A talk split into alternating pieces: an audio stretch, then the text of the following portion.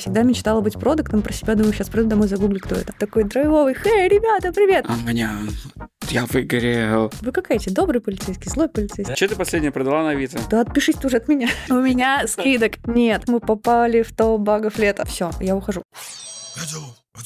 Всем привет! С вами Котелов, подкаст, продуктовая наша линеечка. Сегодня с вами я, Влад Савин, управляющий директор. Аня сейчас слушает и думает, так, ага, это Влад Савин. Я посмотрела. Это Даниил, наш артир видишев. Сегодня Аня Подображенных. Привет всем. Ура! А, у нее есть офигенный канал, почти на 10 косарей. Ну, уже, скорее всего, на 10 косарей. 40 подписчиков, мы прям сейчас смотрели. Давайте, давайте в онлайне, пожалуйста. А, еще она является сеньор, продукт или старшим? Как, какая у тебя правильная позиция? Сеньор, продукт менеджер в Авито. В Авито. О, сегодня поговорим про Авито. Да, у меня есть вопрос. О, нет. А я на самом деле это не только. А, у тебя есть еще симулятор продукта. Ты выступаешь на конфах. Вот ты сейчас говорила в подкастах. А, даже Ты где еще? У тебя есть два, кан- э, два телеграм-канала и ТикТок. И вот у меня вопросик, Ань, как ты все успеваешь? Так, давайте забудем про ТикТок. Я посмотрел его, кстати. А мы посмотрели, да. Блин, какой кошмар. Он очень старый. Интересно, какой ИС вы нашли? Вот как ты, блин, А все где ты там успеваешь? только? спортсменка? А, ну да, Да, это уже пошло. Да. Ладно. А Как еще есть какой-то секретный ТикТок? Да, не будем об этом. Да, как ты все успеваешь? Я не успеваю. Все очень просто. Ты делаешь очень много, ты хочешь очень много, и ты не успеваешь делать еще больше, чем ты хочешь. Короче, больше хочешь, больше успеваешь. Больше не успеваешь. Ты сейчас у нас в Авито и делаешь всякие конференции, курсы, обучение. Что тебя на курсы подтолкнуло? Такие всякие? Слушай, я вообще с детства обожаю образование. Когда я была маленькая, я говорила, что я буду учителем. Меня очень сильно отговаривали родители. Ну, типа, какой учитель, Аня? Они вообще ничего не зарабатывают. Ты будешь проверять тетрадки, и будет очень скучно. Ну, все так и произошло. А, Я выросла, я закрыла свой гештальт, я попреподавала, вообще начинала свою карьеру с образовательной компанией «Максимум», я там преподавала математику, информатику, потом там же переместилась в продукт и поняла, что, о, кайф, продукт — это то, что мне нравится, я дальше буду развиваться как продукт. А образование я решила оставить своим хобби, потому что когда это превращается в профессиональную деятельность, оно реально становится рутиной и становится реально, ну, ну, что-то не то. Типа, ты уже не так вкладываешься, уже не такой драйв, не так качественно получается делать то, что нравится, поэтому я такая, окей, образовательные штуки я оставлю своими пэт-проектами, а профессиональная деятельность будет в чем то другом. А вот на тех курсах вы объединились, да, я видел, с продуктами из Авито, ну, с твоими коллегами. А, я вообще раньше делала про, э, продукты. Я раньше делала курсы для других компаний, для Product Star мы записывали, для Водус я что-то преподавала. Шикарно. Да. Смотрите, подкаст шикарно. С Миш мы знакомы, да. А, Для британки я тоже делала курс. И потом в какой-то момент коллега, которого я постоянно звала преподавать на свои вот эти вот мини-интенсивы, он ко мне пришел и говорит, Ань, может, мы уже сделаем отдельно, но у тебя большой канал, можно, кажется, сделать это самостоятельно. Да, я такая, ну, как-то стрёмно, не знаю, вдруг не получится найти людей, сейчас потратимся на то, чтобы это все завести. Он говорит, смотри, чтобы окупить, нам нужно найти двух студентов. Я думаю, звучит вроде как реалистично. И вот уже год мы проводим вместе с ним курсы. Ну, Там преподает четыре человека, но с ним мы вдвоем это все. Но он выступил в роли как продюсера, да, такого? этого Он курса? в основном там преподает. То есть э, всю программу составляю по большей части я, там типа в какой последовательности кто что будет рассказывать, какие кейсы мы будем давать, как это все будет организовано. Ну, мы это обсуждаем с ним, но в основном этим занимаюсь я. Он очень много преподает, потому что он умный. Кстати, это отдельный такой талант, прям, знаешь. Быть умным? Э, Надо. Нет, я имею в виду, что вот есть люди, которые генерируют контент, да, пишут его, а, например, другие люди могут совершенно э, именно рассказывать, преподносить. И круто, когда это вот в одном человеке объединяется. А что, подожди, с двух людей окупается, что ли? Ну, там маржа огромная, конечно. У меня же А, нет затрат... Видео, на- типа, то, что продаешь, и это, да? У меня нет видео профессионально записанных. Мы просто в Зуме записали лекции, потому что я вообще не очень люблю давать теорию, я люблю, когда много практики. Поэтому мы просто записали теорию в видео и даже не заставляем их смотреть. Если вы не знаете тему, то посмотрите. Там некоторые мы советуем. А на занятиях в Зумчике у нас просто практика. Короче, а есть такая тема, вот я наблюдаю в некоторых студиях, ну вот у нас студия, кстати, приходите к нам, расчетик делаем, Данила охуенный концепт нарисует, вот, дизайн бесплатно. Э, иног- иногда уходит полностью в образование, в курсы, потому что там бабок больше. Вот, я тоже смотрю, блин, вот бизнес это вообще столько геморроя. Ну, у тебя, конечно, не бизнес, у тебя э, работаешь, да, как в продукте ты. И вот тебя не тянет вообще полностью в курсы уйти? Мне кажется, это более выгодный вообще движ в этой жизни. Были такие мысли, но у меня такое ощущение, что, э, возможно, в какой-то момент я на какой-то период это сделаю. Но почему-то мне кажется, что меня либо будет все равно тянуть иногда в какие-то другие проекты, либо необразовательные штуки, потому что, как я говорю, прикольно, когда образование это хобби, тогда у меня получается делать это круче. А второе, как будто бы, если ты учишь продуктами, как быть классным продуктом, классно, если ты и сам практикующий продукт, а не я буду учить и в какой-то момент стану таким теоретиком. А Вот еще и- нечего будет писать телеграм-канал. О, это я найду. Найдешь? Вообще У тебя нет, да, проблем, что я, я иногда сижу, сдерживаю себя, чтобы что-нибудь написать. У меня там по 3-4 поста иногда в день. Фига. Не, ну так много я не пишу, но обычно что-то приходит в голову, открываю заметочки, сразу что-то написала, написала потом. А вот ведение ТГ-канала такого большого, это отдельная работа? Нет. Нет? А у тебя Ну, большой наверное. план публикации ты вообще его делаешь? У меня его Наперёд. нет. Просто хаотично, да, какие-то Да. мысли появляются? Короче, я поняла, что все самые прикольные штуки, которые я делаю, которые классно себя показывают, где много людей, про что мне говорят, вау, Аня, это прикольный проект, это все, что я делаю просто по кайфу. То есть я не, запариваю, не запариваюсь по поводу контент-плана, я не думаю о том, про какие темы писать, про какие темы не писать, там, что правильно, что неправильно. Просто у меня есть вдохновение, я пишу. Нет вдохновения, я могу месяц не писать, ну и, и окей. Ты выкладывал с голос задницы когда-нибудь видео в свой канал? Нет, меня же заблокируют. Я выкладывал. Он выкладывал. Подписывайтесь на, на- на мой канал, ссылка в описании. А ты рекламу не продаешь? Нет, я только иногда пишу дружеские посты для друзей, но это бесплатно, потому что я когда-то делала рекламу. Во-первых, мне не в кайф. Это сразу заставляет тебя придумать, как это вкусно написать, потому что брать готовые посты чужие мне не нравится. Я всегда писала сама. А во-вторых, между рекламой нужно что-то писать, и это Мгм. заставляет тебя делать это стабильно, и приносит это не то чтобы дофига денег. Я такая, ну, лучше я просто не буду этого делать. Кстати, 10 тысяч продуктов дофига денег переносит. Можно, ну, 1400, думаю, можешь зарабатывать. Но я монетизирую через свой курс. А, Мгм. ну, хотя у тебя реклама своя. Ну, у нас тоже, да, вот есть канал компании, мы тоже там ничего не рекламируем. Ну, интересно. Так, ладно. То есть ты пошла преподом в максимум, да? Мгм. И как ты потом переключилась на продукт так, ну, как это вот произошло-то? Я... Обычно, знаешь, устраиваешься, и тебя потом уже на другую какую-то они могут там передвинуть, потому что к тебе по-другому относятся как-то, как типа к преподу, допустим, в данном случае. Слушай, я думаю, что это фишка той компании. На тот момент, когда я туда приходила, она еще была, ну, супер небольшая. То сейчас там дофигища франшиз и филиалов по всей стране. И, по-моему, даже не только в России они есть. Э, На тот момент, когда я приходила, это был такой, ну, стартапчик. Э, Мы все были одной большой дружной семьей. Там работало очень много студентов, и руководители в том числе были либо студенты, либо недавние студенты. То есть достаточно молодая команда. И все э, люди, которые были в разных отделах, и в маркетинге, и в продажах, и в преподавании, и в разработке курсов, это все были преподаватели. То есть, по сути, оно все создавалось преподавателями. И я успела поработать, мне кажется, на всех позициях, на которых только можно. То есть мы и продавали, я научилась там продавать, и меня же там научили э, публичным выступлениям. Мы выступали на больших э, мероприятиях. У нас навигатор поступления это наша выставка, где мы рассказывали про ЕГЭ, про всякие сложности и так далее. И вот там ты выступаешь на аудиторию 300 человек примерно. Тоже прикольный опыт. И курс мы тоже там разрабатывали. И там же в какой-то момент я училась, помню, я закончила третий курс, когда я подумала, что все мои однокурсники уже пошли на стажировки. Давай пошли быстро окно закроем, мало ли, может, Жарко будет. что-то. Да, ладно, думаю, сейчас этот мотоциклист разобьется и умрет, и они недолго обычно ездят. Да, ага. Так. В какой-то момент я такая, блин, все мои однокурсники уже пошли работать по специальности. Я училась на бизнес-информатике. Я думаю, а я все еще преподаю. И, наверное, надо что-то менять в своей жизни и идти по профессии. Пришла к нашему IT-директору. Это был преподаватель, у которого я на тот момент была тим-лидером преподавания, типа его руководитель. Говорю, Тигран, хочу к тебе в отдел. Я про себя думала, что, наверное, я могу быть аналитиком, но я даже не знала, кто я. Он такой, ну, сейчас есть вот стажерская позиция продукт менеджера Я говорю, класс, я всегда мечтала быть продуктом, про себя думаю, сейчас приду домой, загуглю, кто это. Я вообще не знала, что это такое, что надо будет делать.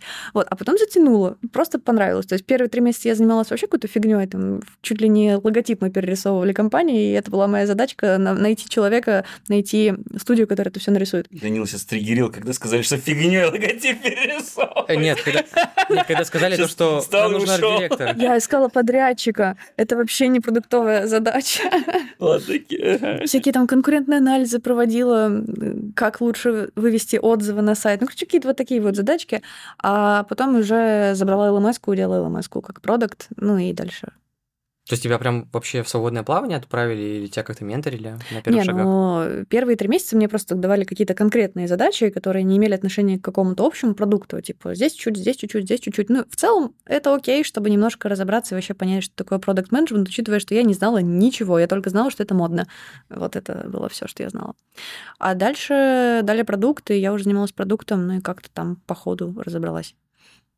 А спрос растет на продукты сейчас? На хороших, да. Это нечестный ответ. Ну, На хороших джунов, специалистов всегда, да. джунов очень много сейчас, э, и ему очень сложно найти. Ну, короче, первую работу продукта найти капец как сложно, потому что немногие запускают стажировки. Мы, например, в Авито делаем буткемп, но набор раз в год примерно, Да, в год. и мы набираем, ну, человек 20, а желающих очень много. А сколько желающих? Вот? Ну, сотни точно. То есть там прям дофига.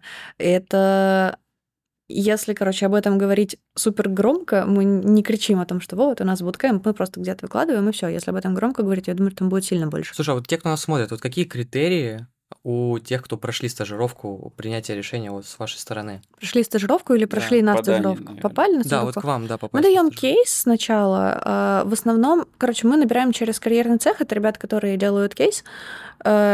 Это конкурс кейсов, типа они дают задачку, все их решают, все друг дружку оценивают, и потом выводят какой-то рейтинг. Мгм. И топ-рейтинг передают э, в Авито, и ребят дальше смотрят, уже нанимают. А дальше зависит от команды, потому что есть сколько-то продуктов, которые сейчас готовы себе взять стажера. Они примерно понимают, кто им нужен, там, больше человек с проджектовыми скиллами или там э, с аналитическим складом ума, либо просто структурный, либо просто какой-нибудь суперзаряженный такой бодренький джун. Вот каждый продукт тоже сам решает, какие качества ему конкретно важны, и э, собеседует одного, двух, трех кандидатов к себе. А есть какое-то самое, знаешь, такое основное, что всем продуктам важно вот в таких стажерах? Я думаю, Чтоб что... не был. Соскильный. Так ты, не ты отвечай. Вот, вот, вот, короче, реально, я Ну, Подсказывает, подсказывает. поняла в какой-то момент, что хардам научить гораздо проще, чем Блин, софтам. да, да. Ну, то есть научить человека в аналитику, ну, займет какое-то время, ну, понятно, как это сделать. Научить софтам сильно сложнее, поэтому э, я всегда смотрю на структурность мышления, на то, вообще умеет человек в коммуникацию или нет. Ну и желательно, чтобы он был реально бодренький и заряженный, потому что если это начинающий специалист, нужно быть готовым к тому, что придется фигачить, чтобы быстро вырасти.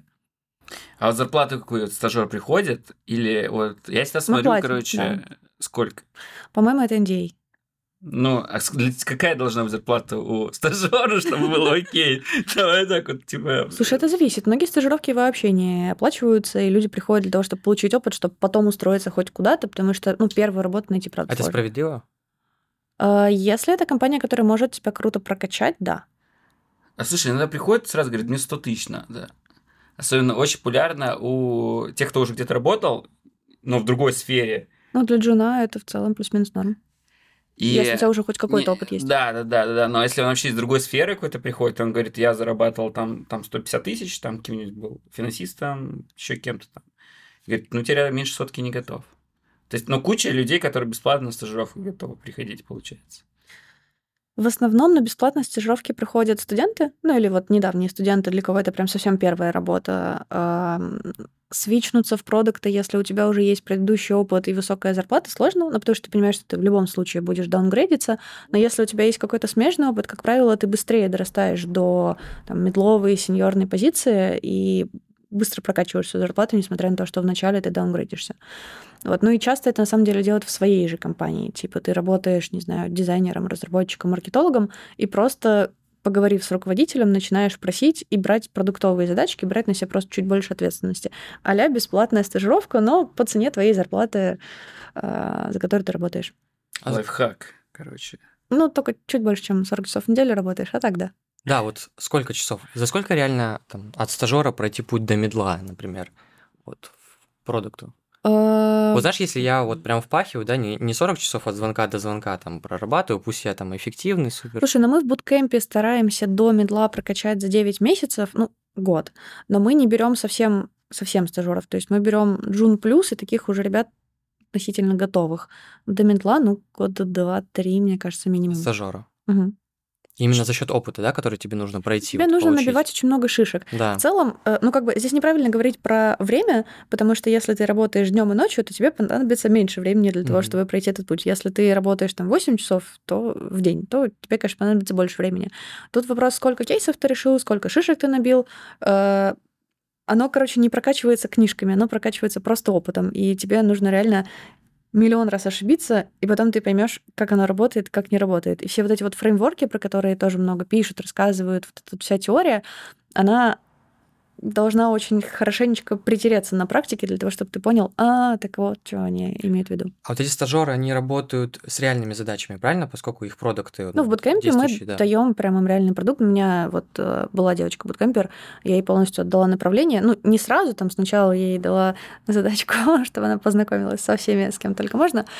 А дальше, потом в какой-то момент я ей прям потихонечку отдала направление, она за него полностью отвечала. Слушай, а вот, э, ну, получается, чтобы стажер там обучался, да, нужны задачки, которые он сможет потянуть. И эти задачки можно не бояться зафакапить, да, потому что это стажер. Вот, и такие задачки, таких задачек много, да, для стажеров э, в реальных продуктах у вас. А, Тут вопрос, насколько сам наставник готов в это вкладывать время. То Да, есть... Потому что это очень много, кажется, времени. Да, взять стажера и взять там уже самостоятельного синьора это супер разные штуки. И когда ты берешь стажера, тебе нужно понимать, что либо ты отдаешь ему а, задачи, которые для тебя важны, Мгм.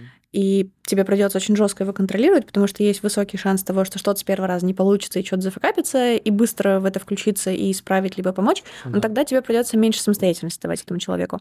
Либо второй вариант, ты отдаешь ему менее важные задачи, которые можно зафакапить, на которых человек может реально научиться, но тебе придется погружаться в менее важные задачи и расфокусироваться вот на эту штуку. Тут типа, вопрос твоей готовности. Для тебя какой больше подходит вариант?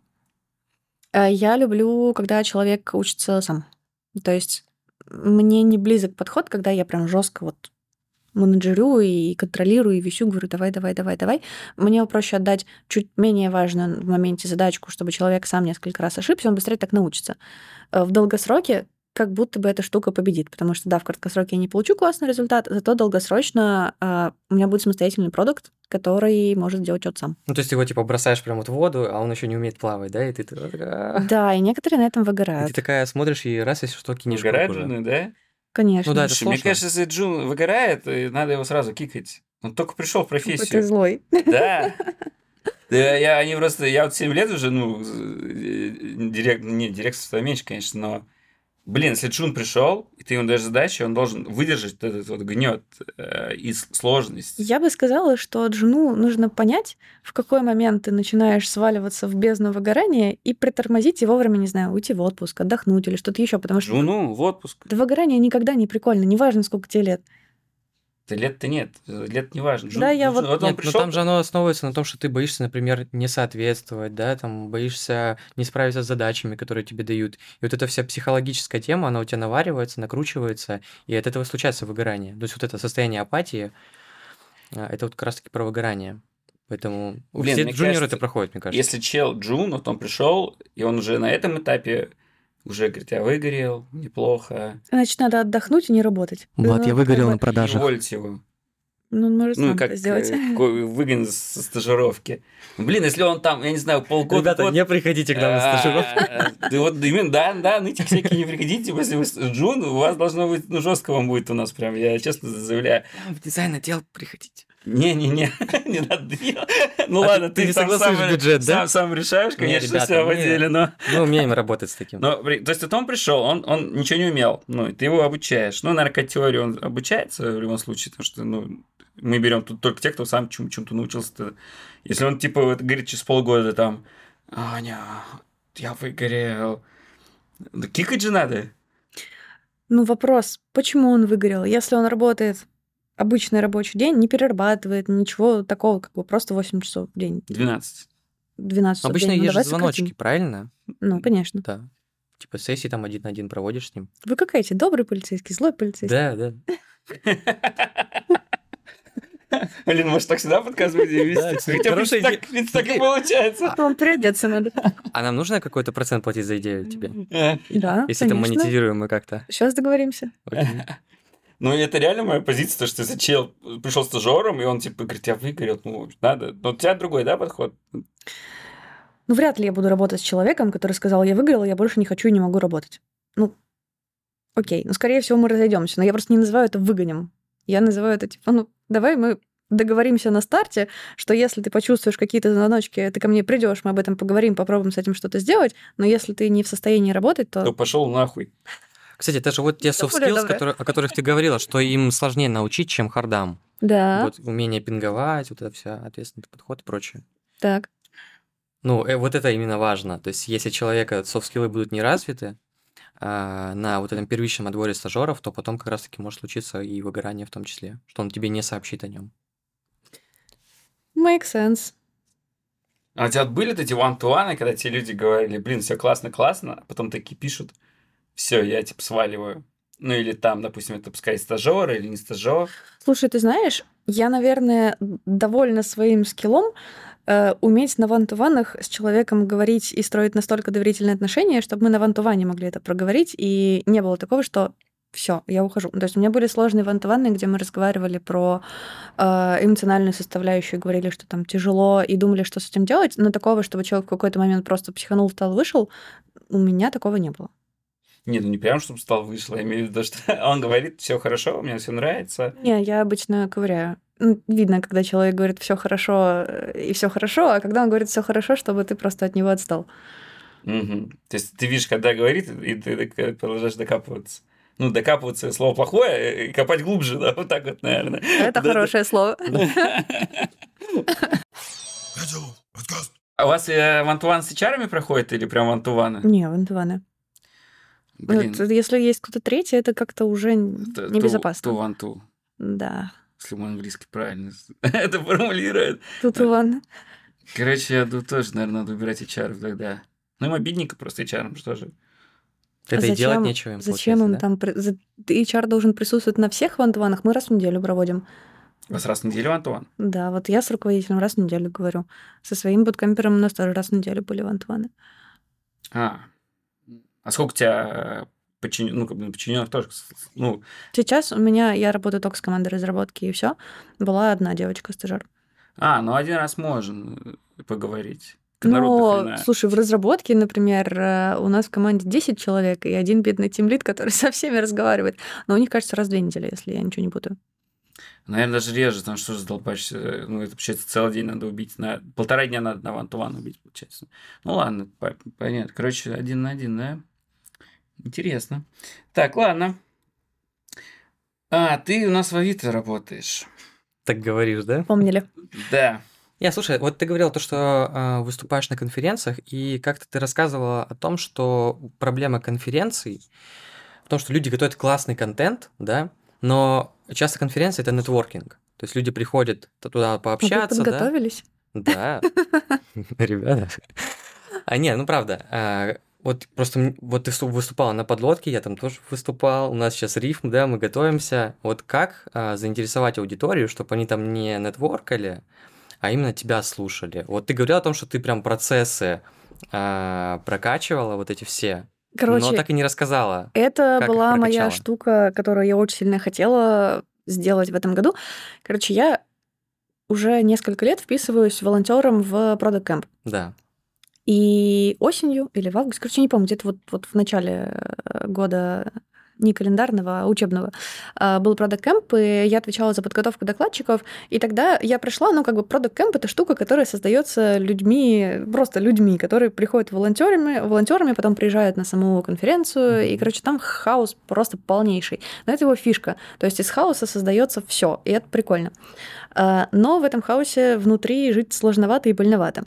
И Я тогда пришла, и мне очень сильно захотелось хотя бы немножечко пофиксить процессы для того, чтобы было хаос такой, да? ну да, чтобы было не так больно, потому что мы продалбывали все, что только можно. Я готовила докладчика сама. И я помню, что я вообще не понимала, что мне надо делать, куда мне там нужно какой пост залить, еще там какую-то презентацию, какой-то логотип, где вообще все это взять. Мне было прям тяжеловато. Я вот это немножечко подсобрала. Здорово, классно. Потом я приехала на сам кемп и увидела я еще сама тогда выступала и увидела, что залы, ну, прям пустые. Типа, там mm-hmm. меньше половины людей сидит в зале и слушает доклад. В основном все просто ходят, нетворкают, общаются. И вроде как это окей, ну, ты реально приезжаешь, чтобы познакомиться с людьми, и в этом большая ценность конференции. Но, с другой стороны, обидно, блин, докладчики же готовятся, yeah. а получают пустой зал, ноль фидбэка, ну и зачем тогда вообще выступать? А, я вписалась еще раз в это дело, в подготовку докладчиков. Вот сейчас мы как раз проводили кемп. А, я один мой очень хороший знакомый взял на себя всю процессную часть, которой я занималась в прошлый раз. Я не представляю, как он это вытянул и не выгорел. Скорее всего, он выгорел. Юра, привет, если ты это будешь смотреть. А, вот, а я взяла чисто часть про контент. А, я пообщалась с ребятами, которые делают Кодфест. Наверное, вы знаете, что это такое. И я там тоже когда-то выступала. Кстати, нет. Нет? Да, не знаем. Ладно, большая конференция для разработчиков, она часто в Новосибирске. По-моему, она всегда в Новосибирске проходит. Вот, это разработчики. Ну, там не только разработчики. Продукты, вот как видишь, тоже там были. Ну ладно, Вот, я э, пришла на припати, я знала там примерно никого, потому что в основном там разработчики. Я пришла на припати и думаю, так, ладно, сейчас я натяну э, на лицо уверенность и сяду за какой-нибудь столик, с кем-нибудь познакомлюсь. И случайно познакомилась с программным комитетом. Такая, о, как неловко, ну ладно. И мы что-то с ребятами задружились, и мне понравился их подход того, как они готовят докладчиков, как они делают доклады, и в целом это было видно и по качеству, и по тому, какой фидбэк приходил. Вот, я дальше у них поспрашиваю, по что вы делаете, как вы делаете классные доклады. Моя гипотеза была в том, что если доклады будут вкусные и без воды их будет прикольно слушать, то ну, хотя бы на один ты придешь, как правило, в начале конференции ты хотя бы на один доклад приходишь. Если тебе нравится, ты придешь еще на один, потом еще на один, ну и как бы количество людей в зале вырастет. Что мы делали? А, мы жестко вычищали структуру. То есть, если раньше я слушала докладчика, он мне что-то говорил, я что-то не понимала, я про себя думала, ну, наверное, я какая-то не такая, или я там не очень умная, поэтому я не поняла. В этот раз я просто говорила, я не, я не поняла. Объясни мне, как для тупой, объясни мне, как для бабушки, чтобы я вот прям поняла, что ты хочешь мне сказать. И старались сделать это как структурненько. Упрощай. Да, вот это вот, вот это ровно оно. А, после того, как структура какая-то появлялась, мне еще сказали прикольную фишку, чтобы, во-первых, в конце были какие-то выводы, а во-вторых, а, два вопроса, которые я задавала всем. Первый — это что ты хочешь, чтобы люди вынесли после твоего доклада, что они должны сделать. А второе, если они запомнят только одну мысль, что это будет за мысль. Ну, либо если они сделают какое-то одно действие, что это будет за действие. И прям от этого мы переделывали часто вообще весь доклад, потому что человек такой, я не знаю, я просто рассказать пришел. И когда мы понимали, какая цель, дальше часто и сам доклад начал вырисовываться. Ну и в конце прям какой-то один call to action, один посыл, типа вот запомни вот это, и будет уже классно. Чего, мне кажется, не очень получилось в этот раз сделать. Во-первых, я поняла, что я не масштабируемая, потому что я ходила на практически все э, доклады, пыталась пройти практически на все доклады их послушать. И у меня тогда было очень много работы, поэтому я делала по ночам. И я поняла, что не, надо придумать в следующий раз что-то другое для того, чтобы как-то масштабировать эту штуку и уметь делегировать это волонтерам, их тоже надо как-то научить это делать. Mm-hmm. А второе, э, мне кажется, не хватило добавить фана, потому что я фокусировала жестко на структуре и успела во многих докладах пофиксить структуру, сделать понятно и легко. А вот фана добавить не успела, потому что прикольно, когда люди начинают уставать, ты там какой-нибудь анекдот рассказал, или превратил это в какую-нибудь историю, ты как сериал это слушаешь, тоже прикольно. Либо сделал, я не знаю, кто хочет стать миллионером, квиз, что угодно. Какие-то ребята сами до этого доходят и делают, какие-то нет. И вот хочется в следующий раз больше такого фана. Да, я как раз хотел спросить, может быть, есть еще какие-то такие фишки, например, вот Дмитрий Карпов, а, не знаю, знаешь, Миш. да? Конечно. А, да. Мы про него сейчас Миш, А, это ну же. Product Star, Миш Карпов. Нет, Дмитрий Карпов. Тогда не знаю. Неважно. Короче, ну, не Миша, не Миша Карпов, Дмитрий Карпов. Короче, он а, тоже преподаватель, а, вот там коуч по личному там росту вот, и так далее, да. Вот. И у него он прям собирает полные залы, когда выступает, там в той же Британке, например, а, вот. И он очень круто держит аудиторию, в плане он с ней постоянно взаимодействует, разговаривает, и вот такие штуки они прям, ну, то есть прям вовлечение огромная аудитория. Мне кажется, там вообще никто Меня такому не учили как раз в максимум. Я когда пришла, и вообще ни разу не жалею, что я там поработала и что я там преподавала. Потому что я когда приходила, во-первых, я прошла четыре этапа отбора, чтобы стать просто преподавателем. И сейчас для меня это звучит как «Воу, нифига себе», но у них очень осознанный э, подход именно к тому, как они преподаватели обучают. И во-вторых, я прошла полуторамесячное обучение. Э, два раза в неделю я туда приходила, угу. и пропускать было нельзя. У меня был запланирован отпуск прямо посередине этого обучения. Я тусила в Сочи, и я специально ради их курсов из Сочи на один день возвращалась в Москву, чтобы послушать, потом вернуться обратно. И там рассказывали очень много прикольных фишек про то, как взаимодействовать с аудиторией, как, не знаю, вести себя, если есть какой-нибудь чел, который пытается сделать так, чтобы ты все чтобы все сломалось. Ну, не знаю, я помню, как я выступала перед родителями, рассказывала про ЕГЭ. Максимум это, в принципе, подготовка к ЕГЭ и КГ. Мне в какой-то момент родители выкрикивают, да это ты придумала ЕГЭ, чтобы из нас деньги вытаскивать. Я думаю, конечно. Э, продолжим.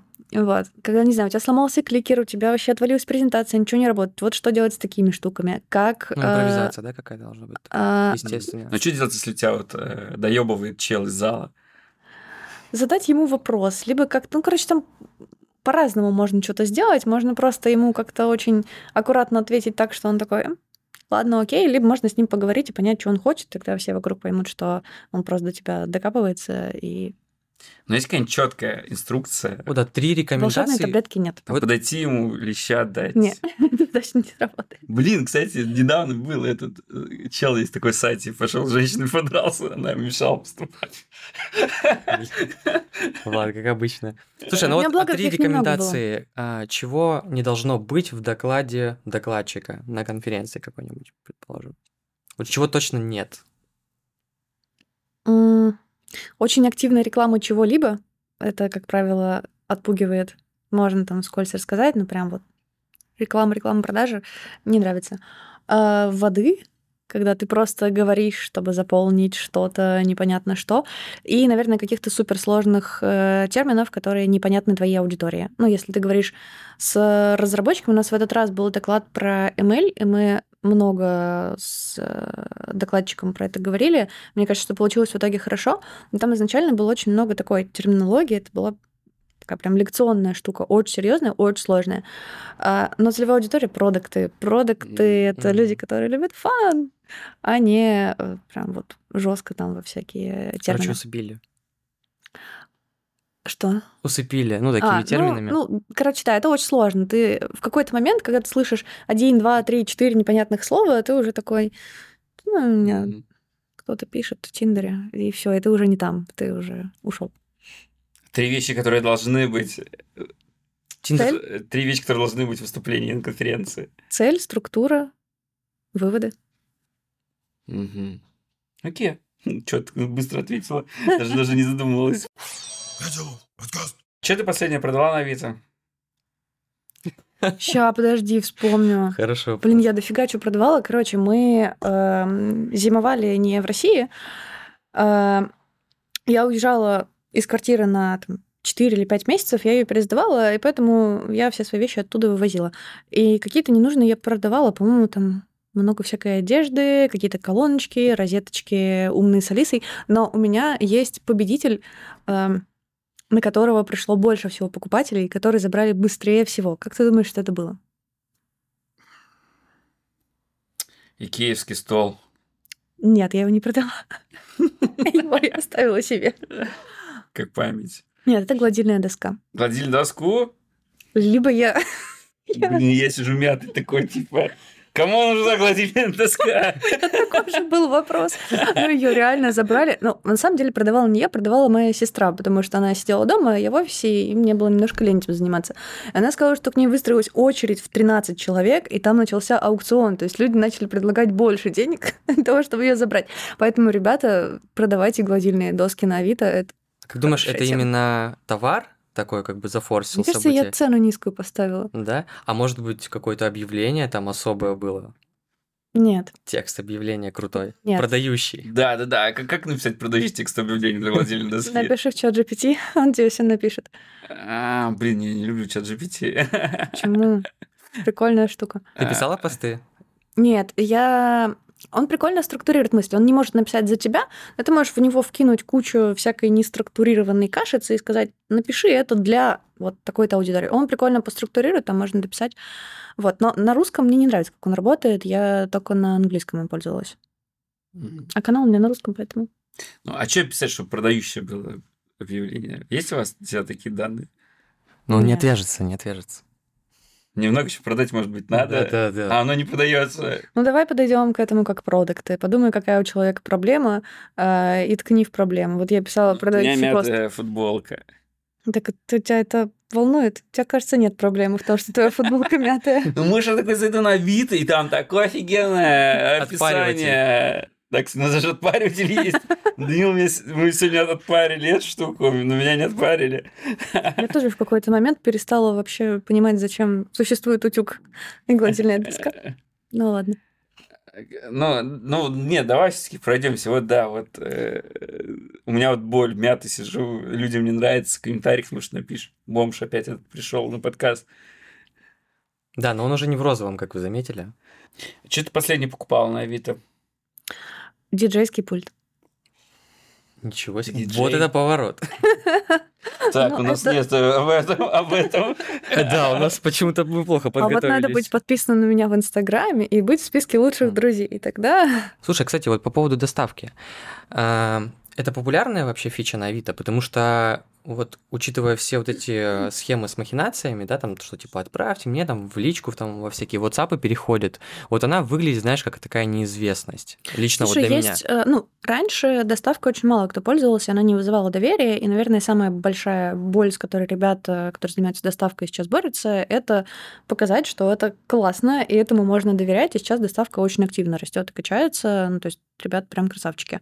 Э, Я сама иногда, когда покупаю что-то на Авито, спрашиваю продавца, можно ли доставка, и он отказывается, я к нему приезжаю и начинаю докапываться, типа, а почему не доставкой? Ну, а почему все таки не доставкой? Ой, ой, а вы когда-то отправляли, у вас там, не знаю, разбился телефон, а расскажите про это поподробнее. Ну, то есть я включаю продукты, но я не говорю, что я из Авито, иначе он мне ничего не расскажет. А, надо было Ксиву показать, так, старший продукт-оунер из Авито. Не, ну это интересно, реально, когда ты с продавцами контактируешь и начинаешь что-то расспрашивать про их опыт, такой э, коридорка живая.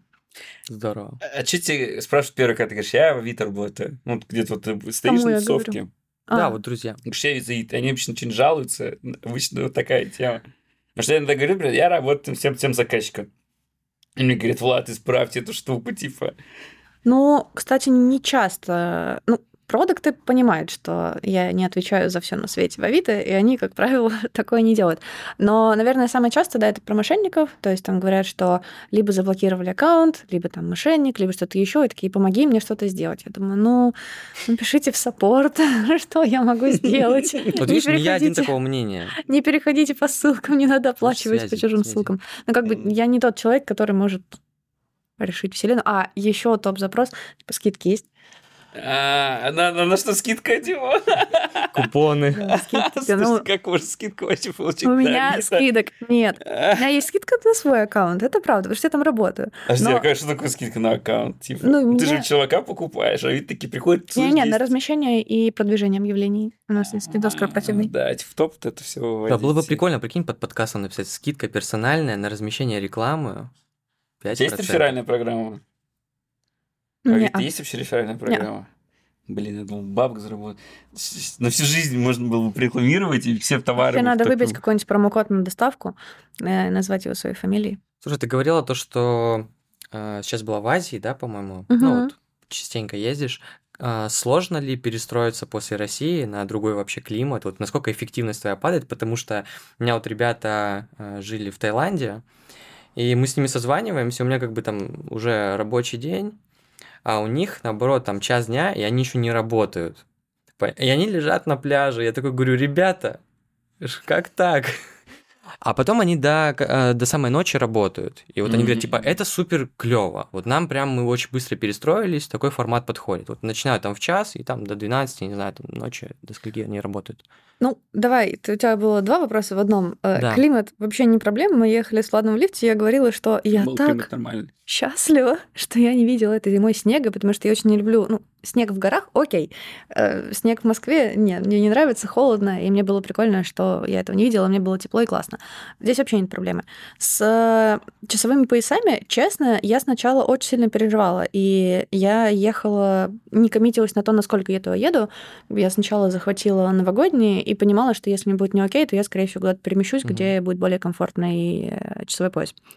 А потом я привыкла, и мне в целом даже стало прикольно, потому что в этом проще соблюдать work-life balance. Лично для меня проще не начинать утром работать до какого-то времени, чем вечером, когда ты уже разогнался, остановиться. Там ты останавливаешься тем, что ты просто хочешь спать. Я просыпалась рано, и мы постоянно там садились на байк куда-нибудь уезжали. А вечером, ну, до 12, встречи в 12 я опрувила только если это что-то очень важное. 12 ночи, потому что, ну, уже прям тяжеловато работать так поздно.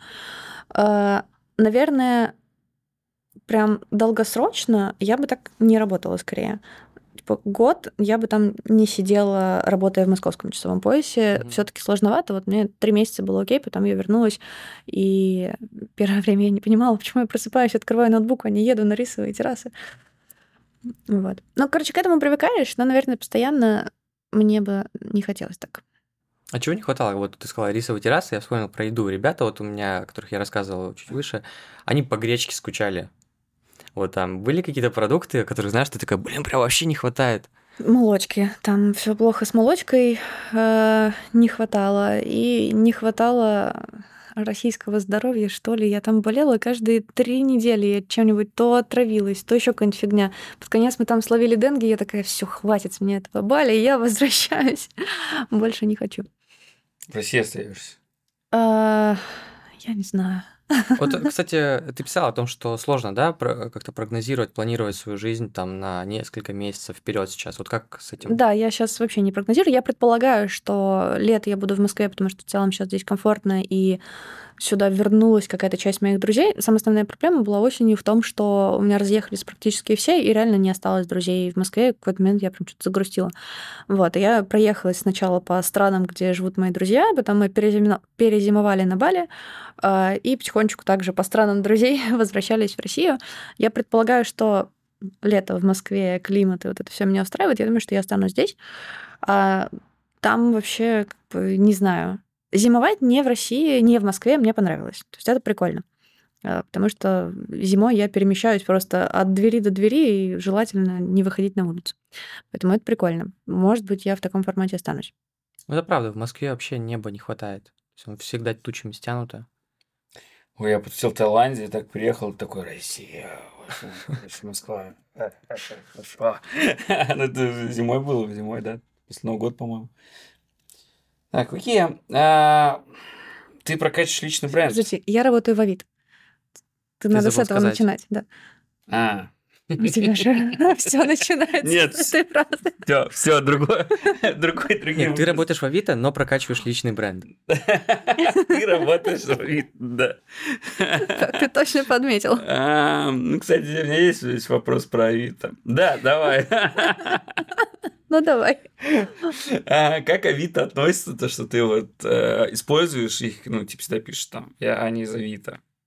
В смысле я их использую? Я офигенно прокачиваю бренд Авито. Ребята меня очень в этом поддерживают. Ну, по крайней мере, э, наши HR и деврелы, наоборот, супер рады, потому что я же и приглашаю людей работать в Авито. И мне кажется, вообще меня какое-то время знали как человек, который в любую компанию приходит, такой, Привет, я Аня. О, ты не в Авито работаешь? А почему? А пойдем работать к нам в Авито. У нас такая классная продуктовая культура. Ну, то есть это и компании тоже выгодно. Ну да, а, а сотрудник херово, херово, ему можно говорить, что он за Авито? Ну, такие не работают в Авито. Как ты там вначале говорил. Слушай, а насколько важно продукту прокачивать свой личный бренд? Вот, например, это насколько сильно область влияет? Вот я работаю, например, в B2B, да? И нужно ли мне прокачивать личный бренд, там, делать свой телеграм-канал? Или если я именно занимаюсь ну, ты хочешь? А э, зачем? Ну, вообще, чтобы что? нужно ли? Ну, нужно или нет, это вопрос, надо тебе оно или не надо. А, Личный бренд дает много прикольных плюшек. Ну, например, нетворк. Меня много кто знает, и если, например, я захочу собрать себе в какой-то момент команду, чтобы сделать какой-то продукт, то я вбрасываю это в канал, и довольно много людей быстро на это откликается. Или я придумала какую-то новую штуку, мне не хватает экспертизы, я хочу с кем-то поговорить, я тоже могу вбросить это в канал, и через знакомых очень быстро выйду на нужных людей. Короче, у тебя появляется классное окружение, классный нетворк. А, Второе, если у тебя хороший личный бренд, в смысле, тебя понимают как эксперта, а не как просто какого-то челика, а, то тебе проще найти работу, если вдруг ты решил ее поменять. Я помню, что когда я изначально создавала канал, это было довольно давно, моя первая мотивация была реально устроиться на новую классную работу, типа продуктом, чтобы меня знали. И это даже несмотря на то, что у меня было там что-то около тысячи человек всего, даже меньше, ко мне реально прям приходили с предложениями, приходи к нам работать, нам в стартапчике. Я в итоге пошла не туда, а, но рабочая схема. Тоже классно. Интересно, вот сейчас, например, предположим, ты ищешь другую работу, ты будешь во фланг ставить то, что ты работала в Авито или телеграм-канал на 10 тысяч подписчиков? И вот эту экспертность такую. А, Это зависит от того, где ты ищешь работу. Если, если это какая-то крупная компания, российский рынок, то, скорее всего, мне не нужно говорить, что я работаю в Авито, что у меня есть телеграм-канал, об этом и так знают. И как бы тут на самом деле то и другое влияет. Если это какой-то стартапчик, где меня не очень хорошо знают, то, наверное, сначала это Авито, потому что это большая компания с классными процессами, где классная продуктовая культура, сильные продукты, и ты говоришь о том, что ты там много чему научился. А во вторую очередь канал, потому что, ну, это прикольный способ собрать себе команду очень быстро. Тебе нужны разработчики. Ну ладно, разработчиков у меня в канале нет, хотя э, некоторых разработчиков в нашу команду помог найти телеграм-канал. А, ну, короче, ты говоришь, что команду собрать тоже не очень сложно. Если это зарубежный рынок, то ничего не поможет. Ну, возможно, Авито котируется. Ничего не поможет. Да, ну там все, надо все начинать сначала.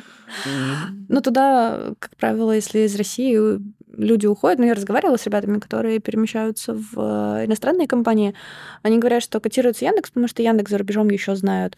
Авито, мне кажется, что тоже могут знать, потому что, ну, ты говоришь, что это российский Амазон, и в целом что-то есть такое похожее. Так Авито же не Амазон.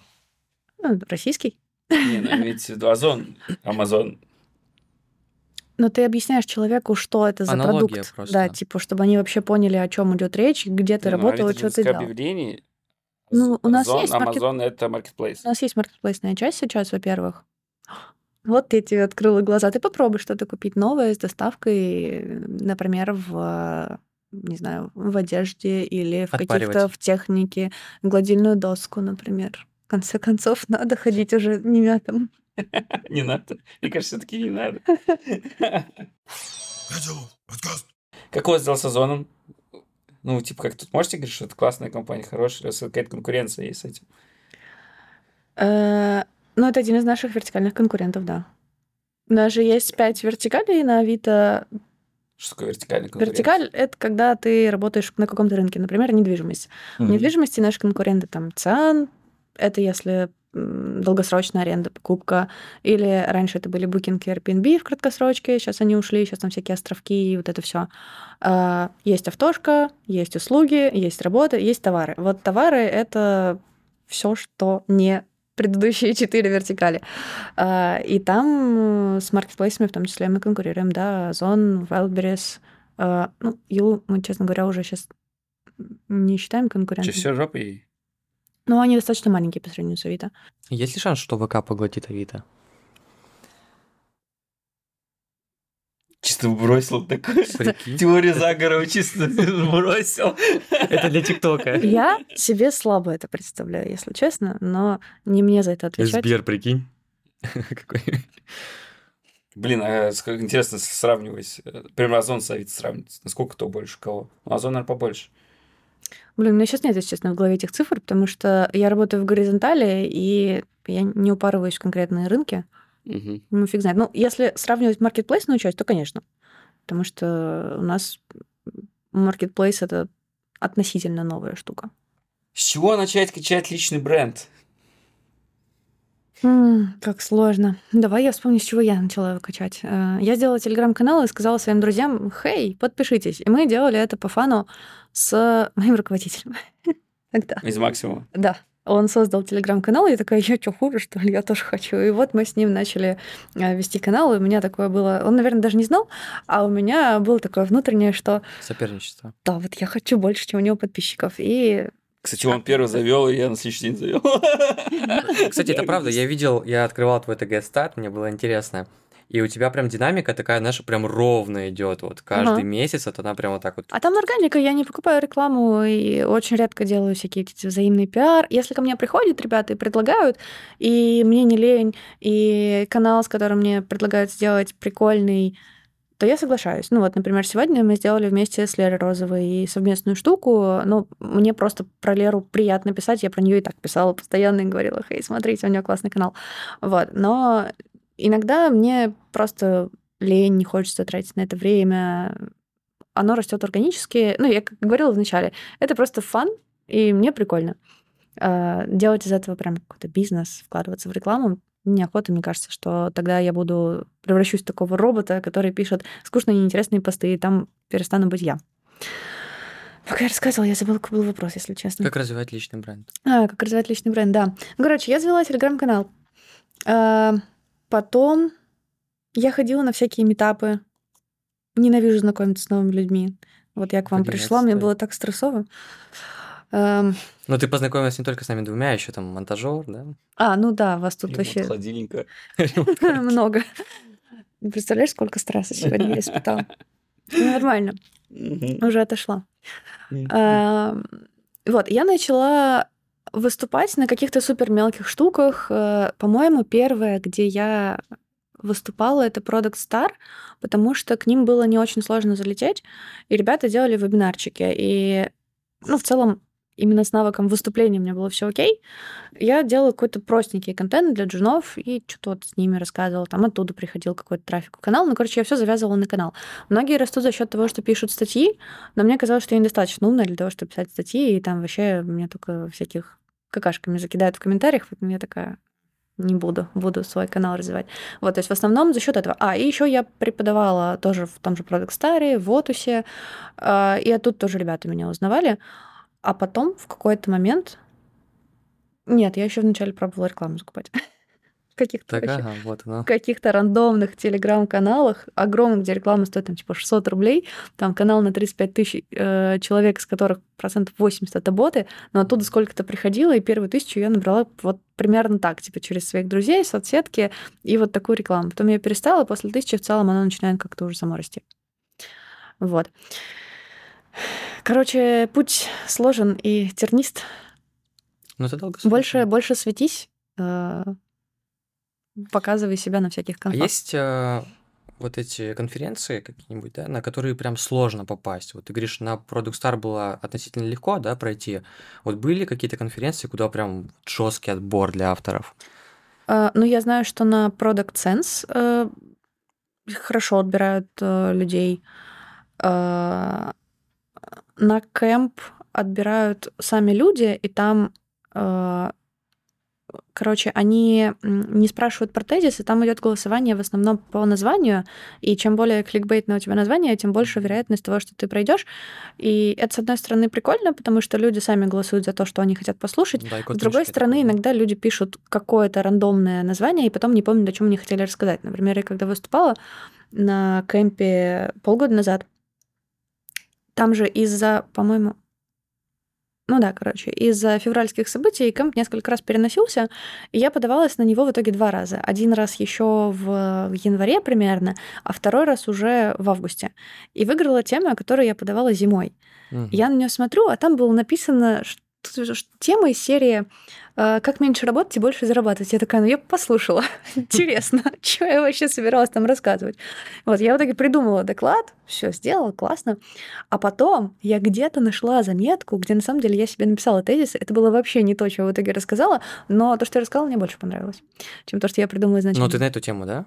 Да, да, да. Ну, вкратце, как И как- как- как? с Мне- Мы, мы интригованы Да. Приоритизация и фокусировка. Я тогда отказалась от э, как раз рекламы в канале, еще от нескольких штук, которые приносили мне меньше дохода, но занимали очень много времени, и сфокусировалась как раз на своем курсе, потому что именно он приносил мне больше денег, а я такая, ну, у меня нет времени этим заниматься, поэтому отложу.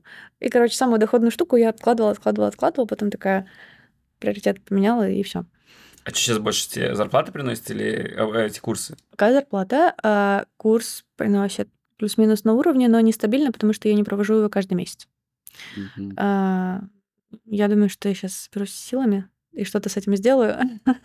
Вот. Но это надо отдохнуть. Да, свободное, правильно, время. Вот много курс отнимает, когда ты запускаешь поток. Вот У меня сейчас времени. вообще нет. Ну, то есть э, у меня есть э, моя великолепная сестра, которая выступает в роли ассистента на этом курсе, и всю операционку заводит она. Причем я просто реально в Notion очень четенько описала, что конкретно нужно сделать прям по шагам. И э, мне мое любимое сообщение, как я говорю, я люблю утром просыпаться, когда я вижу сообщение от Тильда Бота э, где написано, что кто-то оплатил курс. Я просто пересылаю сообщение сестре, и она уже сама там пишет ребятам, кидает все ссылки на чатики, раскидывает их по группам, собирает фидбэк, э, там, делает календарь, делает расписание. Типа вот эту вот всю операционку э, делает Маша, и у меня это вообще не занимает времени. А на курсе я веду открытие в начале, где я рассказываю, что вообще будет, презентую кейсы, вот это все, и защиту, когда ребята уже приходят с э, конкретными решенными кейсами. Я на защиту приглашаю, как правило, разных людей, которые в ней участвуют, дают фидбэк. Я даже больше там фасилитирую, ну и в конце ввожу какой-то итог. На протяжении всего курса, как правило, я беру одну, две, три группы и их менторю, но это несколько созвонов в неделю, плюс там поотвечать на вопросы. Все. Сами занятия я не веду, это делают преподаватели, которые в конкретных темах Мгм. сделают это лучше, чем это сделала бы я. Поэтому, ну, наверное, часов 10 так суммарно на один поток уходит. За три недели это немного. Ну, это да, прям вообще. Слушай, а много потребовалось потоков, чтобы поставить вот на такие рельсы, о которых ты рассказала? А, Я до этого делала похожую историю в Британке, и самый ад был именно там, потому что там я первый раз именно такой формат попробовала с кейсами, с защитами. Я думаю, что первые два или три потока были такие пристрелочные. Ну, типа первые два прям не очень хорошо, мы жестко тупили, и я еще там сама вела. А, Там я прям офигевала. С третьего это начало занимать меньше времени, а, по-моему, то ли с четвертого, с четвертого, по-моему, мы перестроили вообще формат. Я решила, что мы всю теорию унесем в запись э, на видео и не будем больше ее разбирать на занятии. И на занятии мы будем именно практиковаться. То есть, если раньше мы на занятии давали теорию, потом люди уходили, делали что-то, практику сами, и нам нужно было постоянно эту практику э, комментировать, помогать им как-то двигаться, то сейчас практика на занятии, они получают фидбэк прямо на занятии. И Мгм. получается, что тебе нужно тратить меньше времени между занятиями, чтобы с ними вот это все обсуждать, потому что они... Слушай, вот, кстати, ты сказала, что первые два потока были прям такими прям суперсложными, да? А как студенты реагируют на это, да? Вы как-то какие-то Они негатив были- создается, как Не-не-не, отрабатываете они его? были не по качеству плохими, они были сложными операционно, потому Внутри. что туда ушло ну, часов 40, мне кажется, ушло. То есть я прям по ночам фигачила все эти формы фидбэка, создавала. И у меня еще не было тогда э, сестры, которая за меня все это делала. Я прям сама упарывалась и бегала за всеми, чтобы всем было прям классно и хорошо. И на это пришлось потратить время. Потом я вложила время в то, чтобы описать весь процесс в Notion и отдать его другому человеку, и вот тогда стало прям хорошо. Слушай, ну x4, получается, сократили расходы времени. Ну, где-то так, да. Круто. На создание вообще вот все идеи, по-моему, я записала часов 80 у меня что ли ушло на то, чтобы все вот это вот продумать, со всеми преподами синхронизироваться. Сейчас, когда у тебя весь контент уже есть, все классно. У меня есть идея еще одного курса сделать. Мы делаем сейчас кусок про Discovery, и к нам же сами приходят такие, ну сделайте про Delivery. Блин, у меня уже есть и люди, которые хотят преподавать. У меня уже есть примерные темы, что я хочу. У меня нет времени. Вот, э, к слову, про то, как все успевать. Ну, Видишь, я не успеваю. Ну, если, например, ТикТок не вести, Я не веду ТикТок. Нашел вообще какие-то древние э, соцсети.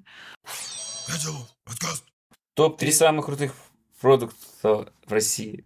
Да блин, смотри, на этот Никто вопрос, не нравится тебе? на этот вопрос нельзя так отвечать, потому что э, я могу тебе сказать топ-3 популярных продуктов Давай. в России, но это не значит, что они самые классные, Давай, потому что самых популярных.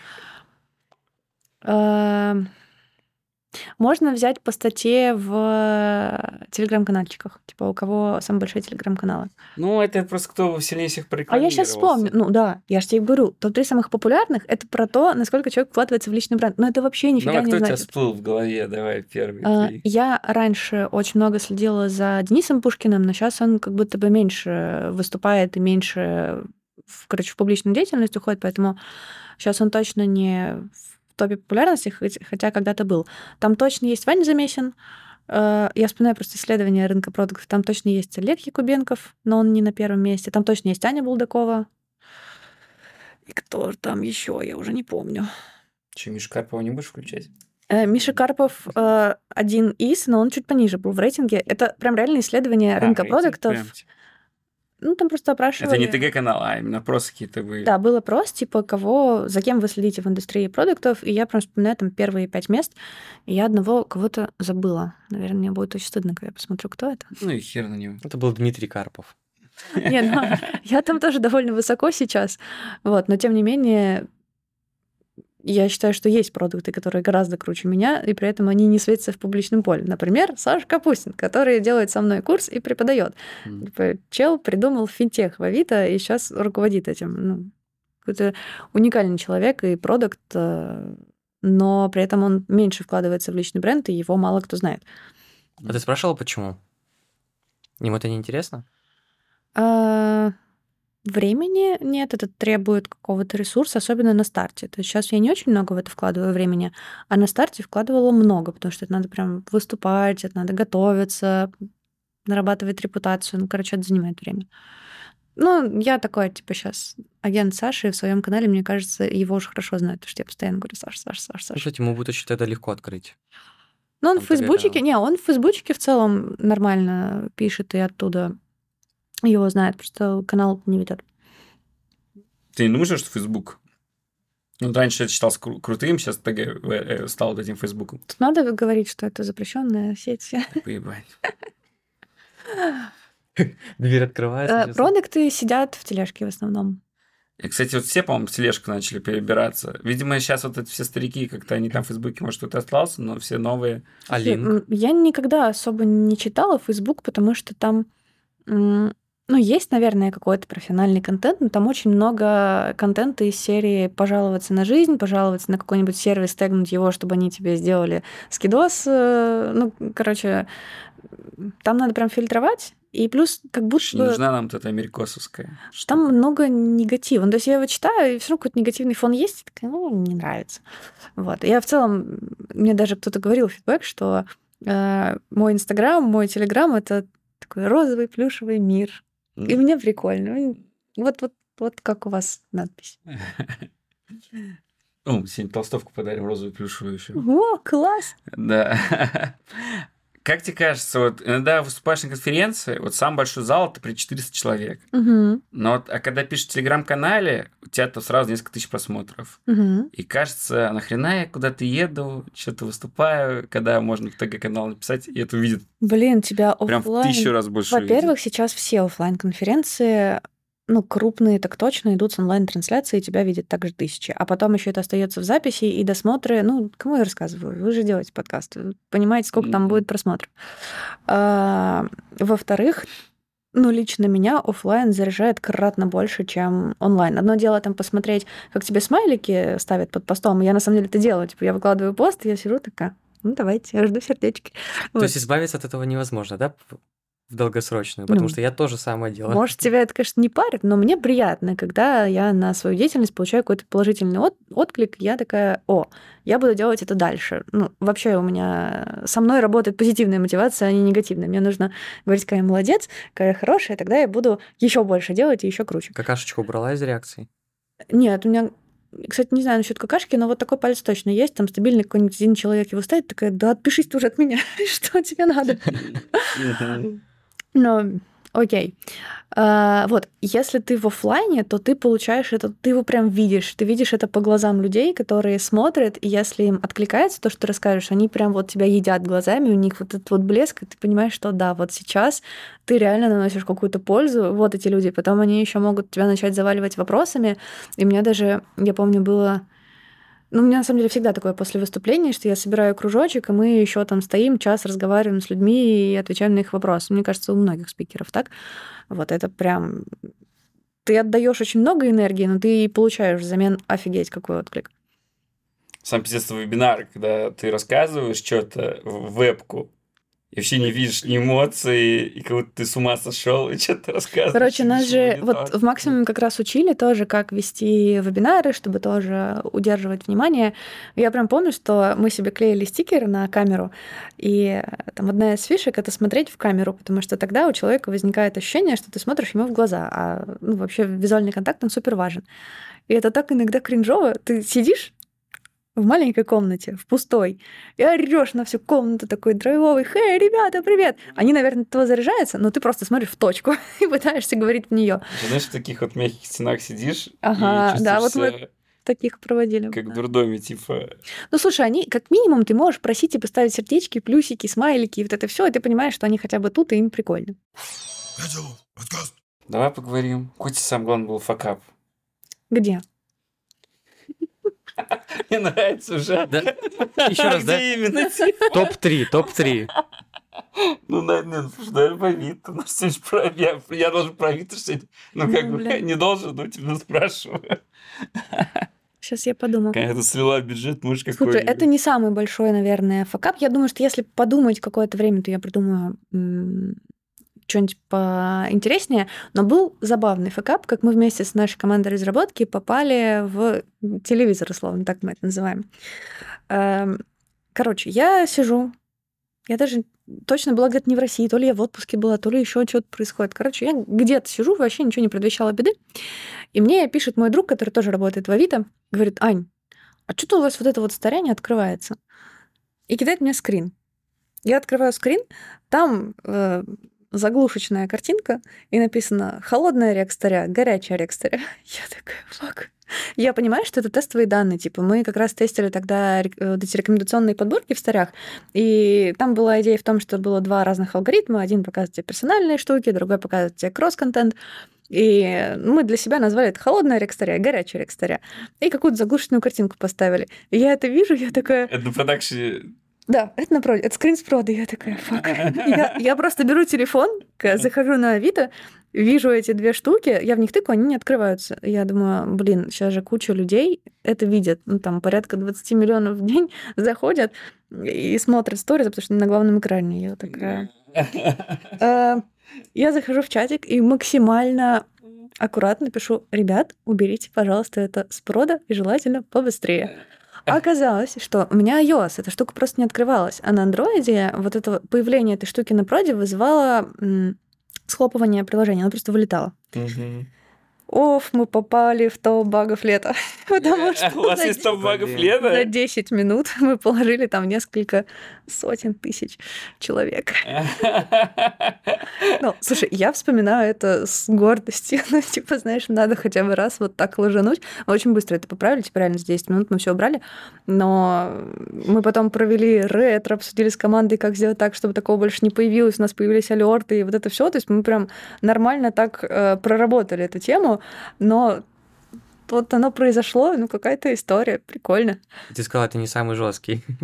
Не, это, ну, он такое, скорее про то, что ты что-то выкатил на прод, что сломалось, а есть же еще факапы там, типа, в коммуникациях, в том, что ты где-то что-то продолбал, или там сроки продолбал. Ну, короче, есть именно чисто такие продуктовые штуки, где я и только я несу ответственность. Здесь скорее мы с командой немножко накосячили вместе. Ребята, сегодня у нас была Аня Подображных. Подписывайтесь на ее канал, блин, приятная очень девушка. Ой, давай Знаете, что только не делает. И как, как вы не знали, она работает в Авито. Смотри, я пробила десятку прямо сейчас. Десятку. Ребята, прямо на подкасте. Приходите на наш подкаст, он притягивает подписчика. А, э, С нами был Данил, наш ардир. Подписывайтесь на его тоже каналчик, там вот описание. На нас подписывайтесь, покупайте наш мерч. А, Кидайте нам вакансии. У нас обычно есть вакансии, бывает и нету. Ну, наверное, есть. Ну, Вроде, в принципе, растем. Вот. Все, всем пока. Пока. Пока-пока. Это подкаст.